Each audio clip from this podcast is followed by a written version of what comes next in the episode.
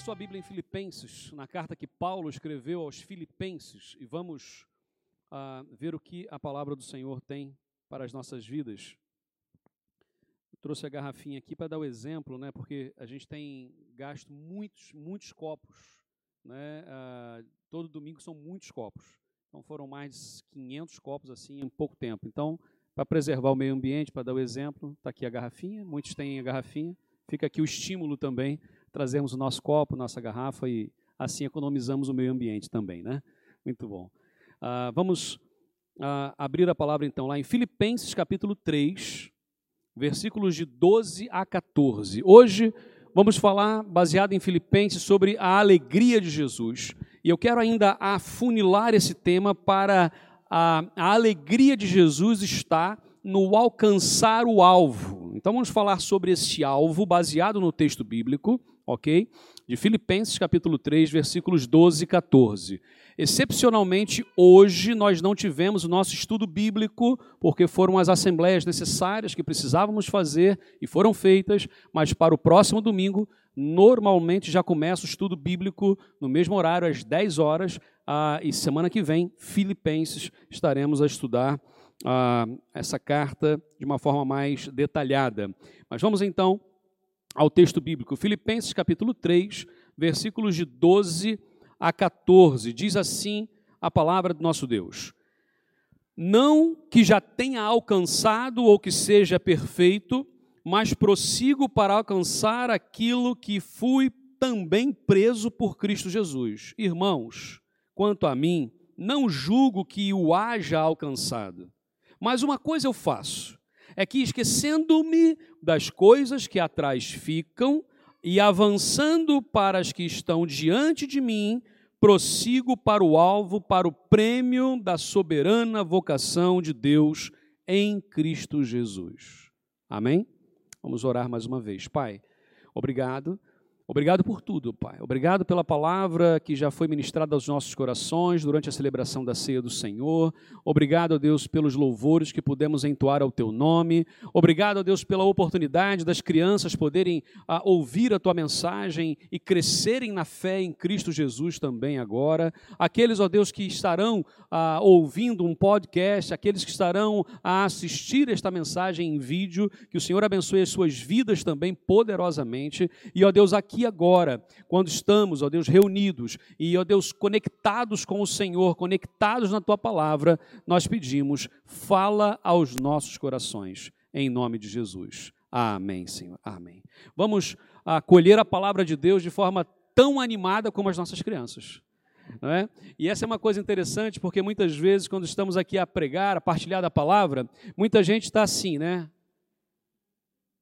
E às vezes eu não sei se a pessoa está a perceber o que está sendo dito ou se ela está a pensar no almoço de amanhã. Né? Então é muito bom quando às vezes a gente está aqui, os olhos estão conectados e a gente vai conseguindo saber se a pessoa está ali, se não está, se está a perceber, se está a discordar. Enfim, isso é muito importante. Então tenhamos essa animação também das nossas crianças. Ah, Falamos aqui nesse texto da palavra de Deus sobre o alvo. E uma das coisas mais perigosas da vida é quando a gente esquece qual é o nosso alvo, quais são os nossos objetivos. Isso acontece muitas vezes em várias situações. Por exemplo, tem casais que entram em crise no casamento. E aí, quando nós vamos lá a ouvi-los, a saber o porquê que estão em crise, é porque no final das contas eles esqueceram qual era o objetivo do casamento, esqueceram qual era o alvo do casamento. Aliás, já fica aqui que no dia 14 de outubro, às 5 horas, vamos ter aqui um encontro dos casais. Então, os casais anotem essa data, dia 14 de outubro, às 5 horas. É um sábado, ok? Às 5 horas, para que nós estejamos juntos aqui. Mas pronto, para lembrar o nosso alvo, para lembrar o nosso objetivo. Há pessoas que, por exemplo, perdem ah, o seu alvo, o seu objetivo no trabalho. Há pessoas que oram a Deus, Senhor, me dá um trabalho, aquele trabalho, e Senhor, e ora e clama, e vai para a reunião de oração, e toda a gente clama, e Deus dá um trabalho. E aí, passado algum tempo, normalmente alguns meses, a gente está a reclamar do trabalho. Ou isso nunca aconteceu contigo? E aí, quando a gente reclama do trabalho, é porque a gente esqueceu o objetivo, talvez. Ou não era aquilo que eh, eu imaginava que fosse. O alvo né, que eu achava que era, não é mais. E aí eu tenho outro objetivo, um outro alvo, mas é perigoso. Imagina um soldado em missão que esquece qual é o seu objetivo. Ele está perdido, porque ele não sabe mais o seu objetivo. Qual é o nosso objetivo? Homens de negócios, quando sentam à mesa para fazer um negócio, para negociar uma situação, eles precisam saber qual é o objetivo que eles querem, aonde eles querem chegar, porque senão aquela conversa não vai chegar a lugar nenhum. Eu não sei você, mas eu já participei de inúmeras reuniões na minha vida que não levaram a lugar nenhum. Eu aprendi já alguns anos atrás que é, ao final de uma reunião, seja ela qual for, uma reunião de família, uma reunião da igreja, uma reunião de trabalho, ao final de uma reunião, que não pode ser muito longa, eu preciso saber exatamente o que fazer agora. Se eu não souber, ao final da reunião, o que, que eu tenho que fazer, aquela reunião foi um tempo perdido. Eu já participei, aliás, eu acho que se fosse somada aí alguns anos da minha vida de reuniões de tempo perdido.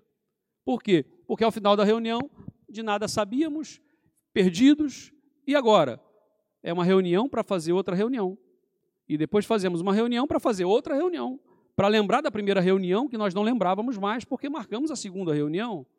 É uma complicação. Obviamente que estudantes, por exemplo, quando estão ah, na sua batalha ali, há momentos que ele fala, ah, eu estou aqui num curso, por exemplo, num curso superior, num curso ah, de, de, formação acadêmica, né, assim mais evolu... E a pessoa está ali a estudar e de repente ela perde um pouco qual é o objetivo de eu estar aqui. Ela precisa ter o título, ela precisa se formar, ela precisa daquilo para poder trabalhar. Qual é o objetivo, qual é o alvo dela? Pronto. E como cristãos, como crentes em Jesus, como ah, crentes em missão, estamos aqui em missão. Qual é o nosso objetivo? Qual é o nosso alvo? Temos alcançado os alvos de Deus para a nossa vida? Temos seguido em direção ao alvo, objetivo, o principal alvo que Deus tem dado para nós? Ou nós nos perdemos nessa caminhada, talvez nos nossos sentimentos, nas nossas emoções, talvez no nosso trabalho, talvez nos nossos estudos, talvez numa mudança de país, como muitos aqui já fizeram.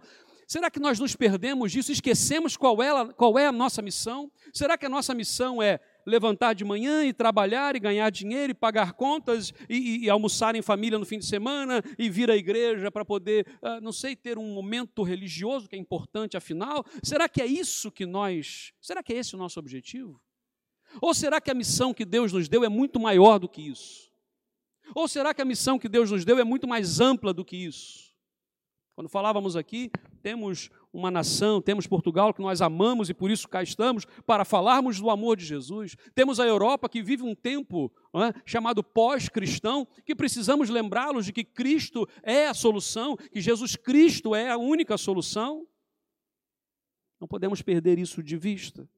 Agora, a grande questão é que essa caminhada para alcançar esses objetivos precisa ser feita com a alegria de Jesus.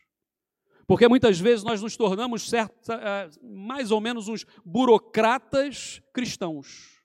Nós cumprimos papéis, nós cumprimos funções, nós alcançamos pequenos alvos. Qual é o alvo? O alvo é chegar aqui e ministrar um estudo. Ora, várias pessoas aqui podem fazer isso. Ah, nosso, o objetivo é chegar aqui e limparmos esse chão. Ok, alcançamos o objetivo. Mas é esse o nosso principal objetivo? Ou essas são pequenas metas dentro de um alvo maior e que nós nos perdemos nessa caminhada? Nós não podemos nos tornar burocratas cristãos. Porque Jesus Cristo veio para nos libertar e essa liberdade precisa ser anunciada, mas essa liberdade está condicionada ao nosso irmão. Essa semana conversava com um pastor, estou a desenvolver uma amizade e tem sido bem interessante, e ele disse uma palavra que vem lá do século XIX, pregada por Charles Spurgeon, e ele dizia assim que a gente é muito bonito, eu acho que eu partilhei isso num dos PGs essa semana, é muito bonito às vezes a gente falar assim, não, nossa igreja é uma família, né? é uma família e é bom estarmos aqui, amém, glória a Deus, é bom falar família local, é muito bom, só que família, gente, às vezes enche a paciência. Ou ninguém nunca perdeu a paciência com alguém da família? Ninguém? Reação, vai, igual criança. Pronto. Será que aqui ah, nós vamos fazer assim, irmão, quem tem irmão aqui? Quem nunca deu uns. saiu no tapa com, com, com, com o irmão? Tem gente que vai falar assim, não, não, nossos, nossos irmãos sempre fomos muito cordiais, tal, aqui. Gente, irmão sai no tapa, mas só quem podia bater no meu irmão era eu. Se alguém mais batesse no meu irmão, eu ia ter com a pessoa, esperando que ele fosse menor que eu. Claro. Mas só quem podia bater no meu irmão era eu. Quando a gente fala de família, a gente fala de interferência. Quem mais interfere na nossa vida? Vamos lá, quem é? Família, gente. Quem é casado? É o marido, é a mulher. Os filhos se, se intrometem na nossa vida. a sogra, pronto, está falado. É. Quem é que mais acaba com a gente, com a nossa autoestima? Quem é pai e mãe? Quem é que mais acaba com a nossa autoestima? Os filhos. Pai, você está gordo. Mãe, esse cabelo está horroroso. Filho fala num, sem filtro. Né? Mas pronto. Gente, família interfere ou não interfere na nossa vida? Sim ou não? Pronto. E aí a gente fala, a igreja, somos uma igreja, somos uma família, mas não se mete na minha vida não, que na minha vida cuido eu. Não vem dizer como é que eu tenho que criar os meus filhos, não, que eu crio os meus filhos do jeito que eu quero. Ora, é família ou não é família? Ok? Para algumas coisas, somos família. Para outras coisas, na minha casa sou aqui e a minha vida é assim, não se mete para cá, não quero saber disso. Ora, prosseguir para o alvo, como família, precisa ser com alegria. Agora, onde é o melhor lugar para nós celebrarmos? Apesar das lutas, apesar dos problemas, apesar das discussões, apesar de sair no tapa com o irmão de vez em quando, qual é o melhor lugar para celebrarmos, gente? É com a família. É com a família. Quando eu viajo, por exemplo, e a gente fica naquela coisa, é bom viajar, mas é bom voltar para casa e abraçar os seus. É bom estar à mesa com a sua família. É bom aquele abraço aconchegante de alguém que só aquela pessoa talvez conheça a sua história. Os alvos dizem para onde nós vamos. Se nós não temos alvos, estamos perdidos. Se nós não temos uma bússola para seguir, estamos perdidos, ou seja, para onde estamos a ir? Afinal de contas, vamos chegar aonde? E talvez você possa dizer, mas você não sabe qual é o alvo? Sim, o alvo é Jesus. Ah, mas isso é muito abstrato. Sim, de certa forma. Mas ele deixou para nós algo concreto. O que, que de concreto Jesus deixou para nós? Vamos lá. O que, que ele deixou de concreto para nós? A igreja. Pessoas pessoas. Gente, lá no primeiro século, no iníciozinho da igreja cristã, Paulo e Pedro quase saíram no braço. Resistir-lhe a face. Sabe essa cena do resistir à face? É dar um empurrão para trás. Sai para lá, Pedro. Pá. Então. Gente, a coisa não era. Por quê? Porque são pessoas. E se nós entendermos que, como servos de Deus, como cristãos, como igreja, Precisamos andar unidos na alegria de Jesus para ir adiante. Vamos entender que vamos ter problemas nesse caminho? Vamos. Vamos ter alguma divergência? Claro que sim. Mas o amor de Cristo precisa ser maior do que isso e é preciso haver o perdão e a reconciliação. Quando não há, o nome disso é o quê? Pecado. Pecado. Pecado é tudo aquilo que separa a gente de Deus, tudo que separa a gente do outro e tudo que separa a gente da gente mesmo. Então, quando a gente olha aqui a palavra de Deus, vamos perceber que ele fala do alvo. Alcançarmos o alvo, é preciso de uma bússola para esse alvo ser alcançado. Qual é a nossa bússola? Qual é a bússola que nós temos em mãos? Se não é a palavra de Deus, se não é a Bíblia.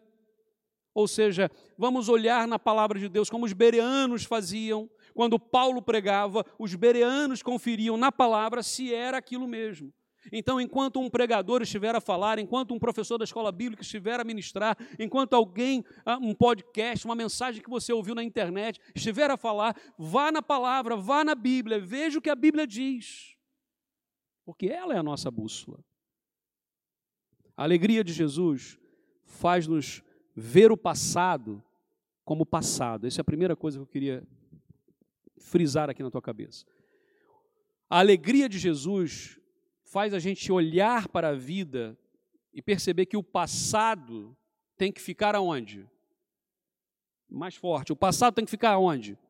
No passado. Diz a Bíblia, versículo 13: Esquecendo-me das coisas que atrás ficam e avançando para as que estão diante de mim. Esquecendo-me das coisas que para trás ficam.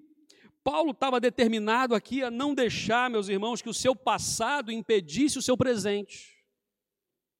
Tem muita gente hoje travada no presente porque o seu passado ainda é uma âncora. Está preso ao passado. E é óbvio que Paulo não está a falar de uma amnésia. Senhor, eu vou esquecer de tudo que aconteceu. Bah, zerei, acabou. Não é isso. Mas é não se deixar ficar preso, é uma libertação do passado. O texto fala sobre isso, esquecendo-me das coisas que para trás ficam. Agora eu pergunto assim, gente: será que Paulo tinha alguma coisa da sua vida do passado que precisava ser liberto? Sim ou não? O que que Paulo tinha para deixar para trás que ele não queria mais viver aquilo? Uma coisa, a principal delas: perseguição. Ele era um perseguidor. Imagina na cabeça de Paulo, quando ele deitava à noite para dormir, os, os gritos das pessoas que ele ordenou a morte. O grito das pessoas que ele ordenou açoites, porque ele perseguia a igreja. É óbvio que Paulo não queria trazer aquilo. Se aquilo tivesse nele como uma âncora, ele não conseguiria ir para frente. Não conseguiria. E muitos de nós ainda temos âncoras do passado que não nos deixam ir para frente. Não, mas já me aconteceu isso. E aquilo me. Gente, o que passou está no passado. Vamos aprender com ele, mas vamos avançar em nome de Jesus. Porque senão, nós não avançamos, paramos aqui. O alvo não será alcançado nunca. Ah, porque eu já tive esse trauma lá atrás na igreja X. Ah, porque o meu, o meu patrão é, fez isso, então agora eu não consigo mais trabalhar assim. Não sei. Ah, porque. Não... Gente, em nome de Jesus, vamos nos libertar disso. Vamos aprender com isso, mas vamos avançar. Sabe, ah, eu fico imaginando aqui quantas coisas Paulo tinha para lembrar, quantas coisas Paulo não queria trazer para sua memória por ser um perseguidor. Sabe, talvez muita gente aqui hoje tenha coisas na sua vida que precisa deixar para trás. Pedir perdão a Deus e deixar o passado no passado. Por exemplo, um adultério. Se houve adultério na sua vida, confessa ao Senhor Jesus, busca aconselhamento cristão, pastoral, fraterno, profundo, maduro e dá o passo para a cura disso e vai em frente. Se houve, por exemplo, alguma mentira, e se há mentira no passado, a mentira só é curada com a verdade. É preciso dar o remédio e é preciso avançar. Talvez alguns passaram por depressão profunda e acham que não vão conseguir nunca mais ser plenos, nunca mais voltar a uma posição mais ativa e frontal. E isso, que isso caia por terra agora em nome de Jesus. Jesus restaura as nossas emoções, Jesus restaura as nossas vidas e nós não precisamos ficar presos ao passado. Deus tem algo novo para nós. Tem gente que tem traumas e mais traumas e precisamos, quem não os tem, e precisamos avançar. Mas uma das coisas que me chama a atenção nesse texto é que o que precisa ser deixado para trás não são só as coisas mais, as coisas ruins. esquecendo-me das coisas que para trás ficam. Será que na nossa vida só foi desgraça? Ou teve coisa boa? Teve coisa boa. E talvez uma das coisas que nós precisamos deixar para trás não são só as coisas ruins ou más, mas também aquilo que de alguma forma nos seduz no passado e nos impulsiona para hoje termos uma certa arrogância. Eu imagino Paulo, gente. Gente, Paulo era o sujeito que ficava ali em pé, olhando, e os outros vinham e punham as suas capas aos seus pés. Ele era uma espécie de jovem mais, o, o líder mais jovem da história, que comandava uma operação como aquela. É de se orgulhar ou não é? Tanto é que Paulo, lá em 2 Coríntios, vai usar um pouco desse argumento. Eu, muito mais do que vocês. Em Romanos também vai falar sobre isso. Muito mais. Ah, vocês são espertos, eu sou mais esperto. Vocês são estudados, eu estudei mais do que todos vocês. Eu falo vários idiomas, eu tenho várias nacionalidades, eu tenho isso. Ele podia falar o que ele quisesse. E ele sabia que para ser um apóstolo de Jesus, ele precisava despir-se daquilo. Então não era só das coisas más, mas também das coisas boas. Ele precisava deixar aquilo no passado, aprender com aquilo e viver o presente. Porque aí entra uma outra coisa que a gente chama de nostalgia. Sem pessoas que só vivem do passado. A gente até tem uma frase que a gente brinca que quem vive de passado é museu, né? Mas tem gente que só vive do passado. Ah, porque no passado eu fiz, porque no passado eu falei, porque no passado, aquela época, gente, ok, amém. Graças a Deus foi feito no passado, foi, edificou vidas, amém. Você cresceu, aprendeu, que, que bom. E hoje? E hoje. Então, quando olhamos para o texto da palavra, o significado da palavra esquecer aqui, se vamos ao texto grego, a palavra lá, ela significa basicamente deixar de ser influenciado, deixar de ser controlado por aquilo. E aí eu pergunto: quem é que controla os alvos da nossa vida? O que controla, ou melhor, quem controla os alvos da nossa vida.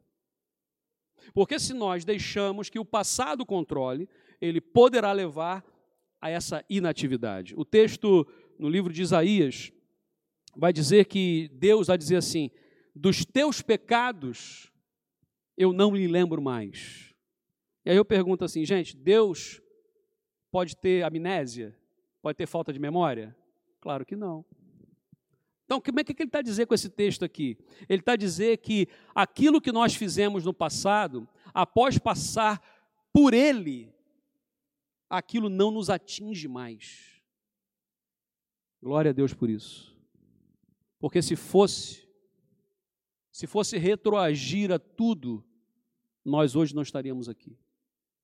Mas Deus tem algo novo para nós. Não fiquemos presos ao passado. Vivamos o presente com alegria, e vamos olhar o passado e aprender com as coisas que nós acertamos e com as coisas que nós erramos. Com as coisas que nós conquistamos e tivemos até uma certa glória, e com aquilo que foi lá no fundo do poço, que se nós pudéssemos, rasgávamos essas páginas da nossa história. Aprendamos com tudo isso e agora vamos para frente. Vamos viver o presente. Segundo momento que eu queria ressaltar no texto, ainda no versículo 13: Esquecendo-me das coisas que para trás ficam, ou seja, não ficando mais amarrado ou controlado ou preso às coisas que para trás ficam, avançando agora para as coisas que estão diante de mim. A alegria de Jesus, essa alegria que nós proclamamos, a alegria de Jesus impulsiona-nos para coisas novas.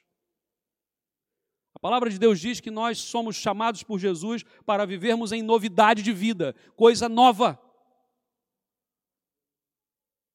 Como é que nós podemos fazer sempre as mesmas coisas e esperar resultados diferentes? Como que nós podemos fazer coisas iguais, semelhantes e esperar resultados diferentes? Não é possível.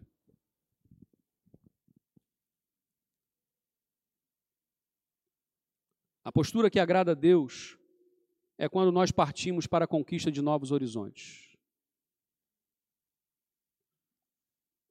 Obviamente que nós enfrentamos dificuldade. Eu me lembro de Gideão. Gideão estava lá a trabalhar e a malhar o trigo. E o que, que aconteceu enquanto ele trabalhava e malhava o trigo? Ele foi chamado por Deus. Para quê? Quem era o povo da época que estava lá com eles, contra eles? Os mi. Falem, gente, por favor. Só eu que estou com fome. Eu estou com fome, mas estou falando. Os midianitas, ok?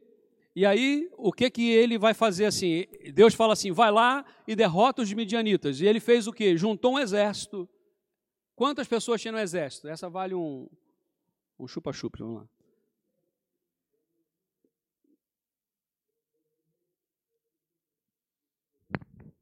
Primeiro ele quis a prova de Deus se era aquilo mesmo, né? Senhor, se viu amanhecer molhado e tudo seco, ok. Se amanhã, depois, hum, eu quero mais uma confirmação. Se, se amanhecer seco e tudo molhado, hum, deu certo. Ai, meu Deus. O modelo da oração de Gideão não é um padrão para nós, só para ficarmos aqui claro. Mas aí Gideão junta um exército. Gente, o primeiro exército que ele junta tinham 32, 32 mil homens. E aí Deus fala assim para ele: Não, não, não, não tem muita gente aí. Eu quero que vocês é, é, diminuam isso. E aí faz uma filtragem. A primeira filtragem ficam quantas pessoas? 10 mil. De 32 mil, 10 mil. E aí ele faz uma terceira filtragem. Lembra aquela cena de beber a água? Quem bebesse água com a mão, ou quem bebesse água com a língua e tal, não sei o que, faz a triagem. Ficam quantos homens? Com quantos homens Gideão vai à luta? 300. Muito antes de 300 ser o título do filme que reporta lá os espartanos lá, aquela coisa, já era a história de Gideão, gente. 300 homens, Gideão vai lutar. E eu fico assim, mas por que, que ele fez isso? Porque ele não podia ir na força dele, ele tinha que ir na força de Deus. Enquanto nós quisermos fazer as coisas com a nossa força, nós não vamos avançar. Espiritualmente, não. Podemos até avançar mecanicamente, humanamente, mas espiritualmente, não. Espiritualmente, precisamos depender de Deus. E eu confesso que essa é uma luta que eu tenho ao longo da minha vida, de deixar de lutar com a minha força e deixar que Deus faça. Porque não é fácil, não. Não é fácil, não. Eu não sei se aqui tem alguém que não tenha sangue latino, mas todos nós que temos sangue, corre na veia e você às vezes quer resolver a coisa na sua força. É para resolver, vamos resolver. Eu não estou falando só de brigar, nada disso. É, é para carregar uma mesa, vamos lá e vamos pegar. Arrebenta a coluna, mas pega a mesa. Mais pesada do que aguentava. A gente resolve, mas se arrebenta todo. Se a gente deixa Deus agir, e aqui está esse limiar exatamente, nós não tememos antes da luta, nem durante a luta, nem depois da luta, porque Deus está no controle. Tem gente que sofre por antecipação. É a chamada ansiedade. E a Bíblia diz o que sobre a ansiedade? Qual é a ordem de Deus sobre a ansiedade? Vamos lá, vamos lá. Não estejais ansiosos por coisa alguma e lancem sobre o nosso sobre o Senhor toda a vossa ansiedade. Gente, vamos lá, nós fazemos isso todo dia. Três vezes ao dia, ok? Ou não? Muitas vezes não. A gente anda ansioso, mas a Bíblia diz: olha, troquem a ansiedade por louvor. Quando o coração estiver muito apertado, muito... primeiro, traz à memória aquilo que traz esperança. Já passamos por coisas que não havia luz nenhuma no fim do túnel e nós estamos aqui. Então Deus agiu. Assim como ele agiu, ele age e ele agirá. Quando olhamos aqui a palavra, ele é interessante isso aqui, porque traz para a gente uma, uma, um apelo aqui a largarmos aquilo que é nosso, a deixarmos o passado e a irmos para o futuro. Eu separei aqui uma poesia que é de Maria Natália Canário e o título da poesia é Do Tempo que Passou. Permitam-me ler. O que eu gostaria de dizer do tempo que já passou e também de entender porque tanta coisa mudou. Mudaram-se todos os hábitos e também os ideais. Agora os chamam de clássicos, pior ainda, de banais. Banalidades eu vejo, seja-se jovem ou não, para mim eu não desejo, esta enorme confusão. Quem ouve os riachos a correr, quem escuta a desventura, quem aprecia o vento a bater no rosto na noite escura. As planícies estão estéreis, as florestas estão despidas, por onde só andam répteis e algumas aves esquivas. Onde estão as lagoas com as rãs a coachar? Saudades de coisas boas, até ouvir os grilos a cantar?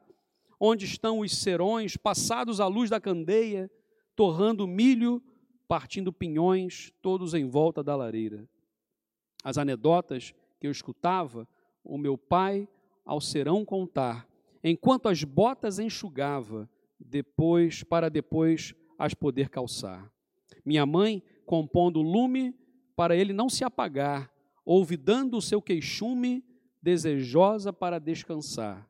Tudo isto que escrevi é parte de muita lembrança que guardo porque vivi no meu tempo de criança. Bonito. As lembranças precisam ser guardadas no nosso coração. Mas nós não podemos ficar presas àquilo. Precisamos olhar para frente. Isso às vezes apavora. Sabe por quê? Porque o passado a gente consegue medir. O passado a gente consegue registrar. O presente é muito estranho. E o futuro não vemos. Dá medo ou não dá? De olharmos para o futuro e não enxergarmos.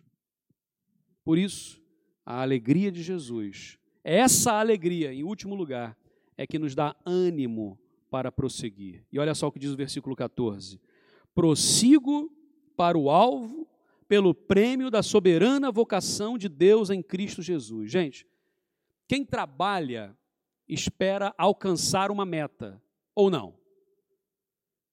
É? Quem faz pão espera alcançar um pão que as pessoas gostem e comprem, e que aquilo traga lucro e que aquilo possa sustentar a sua casa e outras pessoas. Quem faz uma, uma roupa tem uma, uma meta, que aquela roupa fique boa, que caibam nas pessoas, que as pessoas comprem e que tudo mais.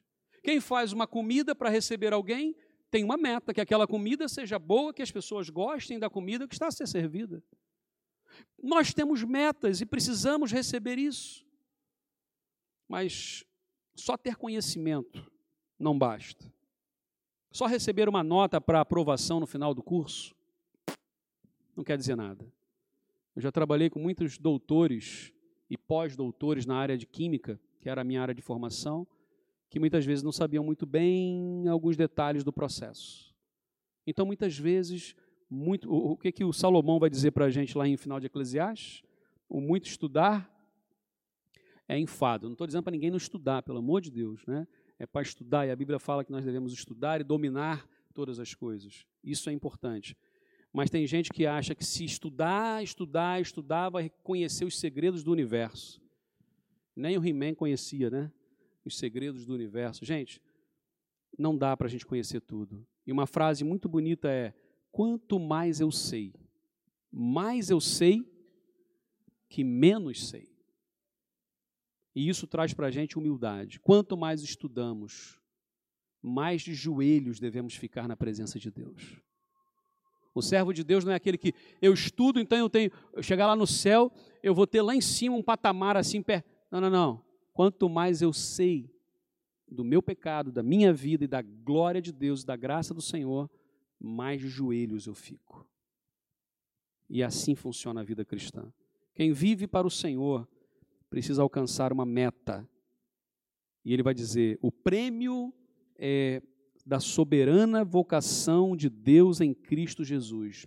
Parou para pensar nessa frase? Soberana vocação de Deus em Cristo Jesus. Esse é o nosso prêmio. Soberana vocação. Vocação é o quê? Chamado. Chamado de quê? De, de quem? De Deus. Através de quem?